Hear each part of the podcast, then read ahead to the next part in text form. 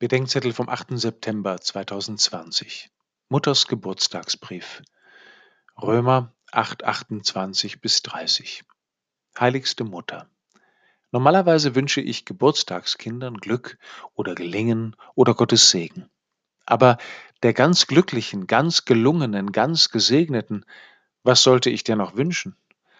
Aber was ich wie an anderen Geburtstagen sehr wohl kann, ist danken.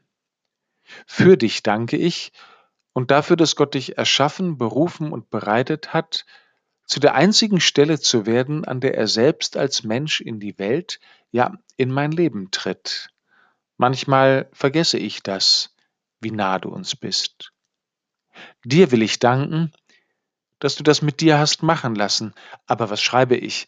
Es war ja mehr als das. Du hast die Menschwerdung ja gewollt und dein Leben in ihren Dienst gestellt. Und erlitten hast du die Geschichte deines Sohnes mit den Menschen auch, so wie nur ihr Mütter das könnt bei uns Kindern.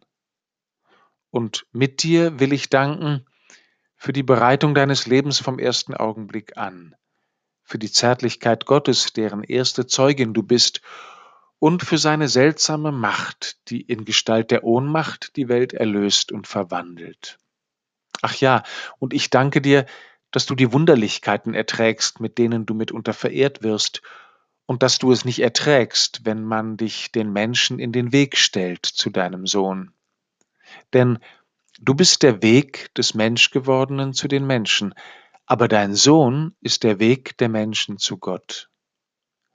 Ich weiß, liebe Mutter, du redest nicht so gern von dir selbst, aber wenn ich dir schon nichts wünschen kann, darf ich dann vielleicht mir etwas zu deinem Geburtstag wünschen? dass du darum bittest, ich möge nie vergessen, wem ich das verdanke, dass Gott sich als Sohn einer Mutter meines Menschenlebens angenommen hat